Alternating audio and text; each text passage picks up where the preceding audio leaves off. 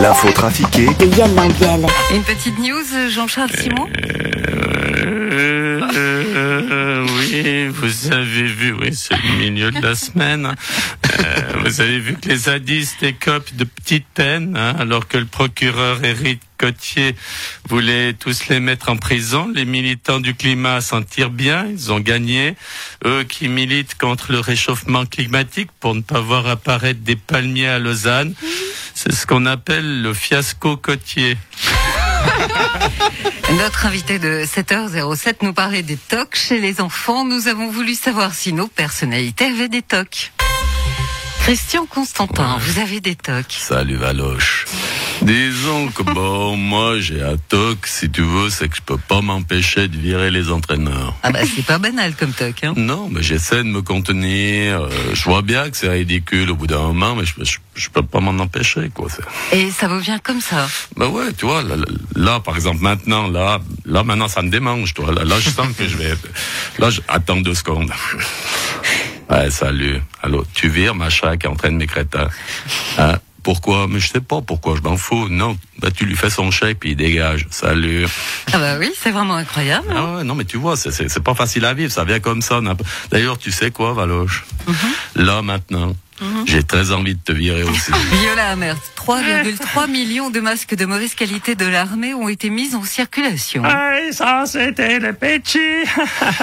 Au début de la pandémie, l'armée elle a acheté une grande quantité de masques, mais finalement on n'a plus pas besoin d'eux.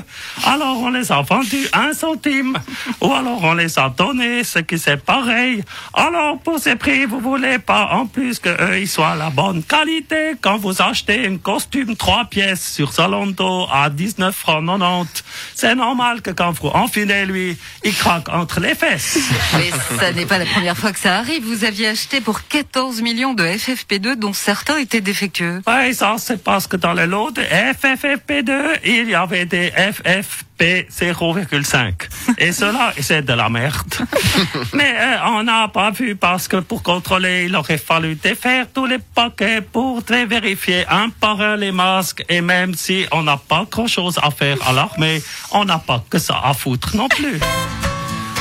La poudreuse, les pistes interminables, le froid de l'hiver, les arbres enneigés, les bonhommes de neige, la luge, Passez vos vacances d'hiver à Athènes. Et nous retrouvons les clés de l'avenir sur LFM TV.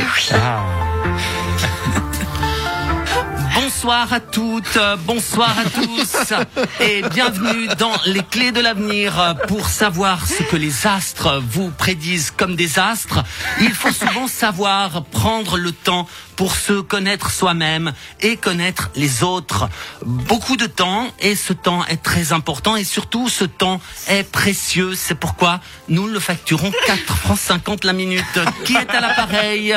Bonjour, euh, je m'appelle Mauro Poggia, j'ai 62 ans et je voudrais connaître mon avenir. Alors Maro, je peux avoir votre date de naissance? Évidemment, euh, je suis du 25 avril 1959.